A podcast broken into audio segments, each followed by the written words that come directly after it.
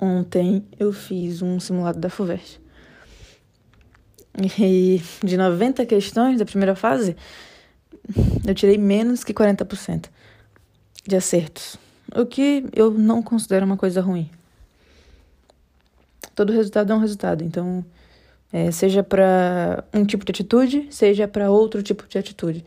Então, Claro que quando você vê, quando você termina e tá super cansado, e você vê o resultado ruim, você dá um baque, você fica mais cansado. Isso é, isso é inevitável. Mas é, entender que todo resultado é para tomar alguma atitude, não é para parar e nem para ficar desanimado.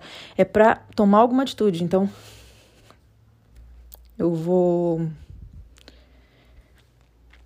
voltar a estudar.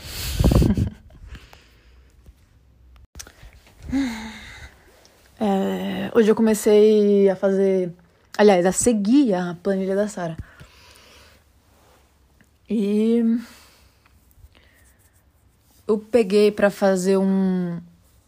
Uma pré-aula, questões pré-aula, de um assunto que, ao meu ver, é super bobo.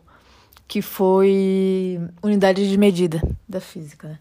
E, meu, eu já assisti tanto essa aula. Eu já assisti no cursinho, eu já assisti online, eu já vi esse tipo de matéria tantas vezes no ensino médio que cansa só de imaginar ter que assistir outra aula novamente. Mas mesmo assim, eu não tive um bom resultado. Eu não tirei mais que 80%, ou pelo menos 70%. Eu consegui 50% de acertos. Então, é interessante que, mesmo que você veja a parte teórica diversas vezes e aprenda, escreva e resuma a mesma coisa o tempo todo, não fazer questões, ou então só fazer questões depois que assiste a aula, meu, você não aprende nunca, né? É engraçado isso. Mas eu não tô desanimada. Então, é só mais uma forcinha pra. Meu, vamos lá, faz mais questões aprende mais, resolve mais que você vai conseguir. É isso.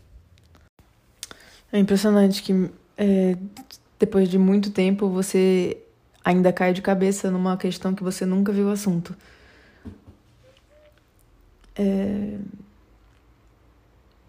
Esse áudio é só para lembrar que sempre vai ter mais assunto.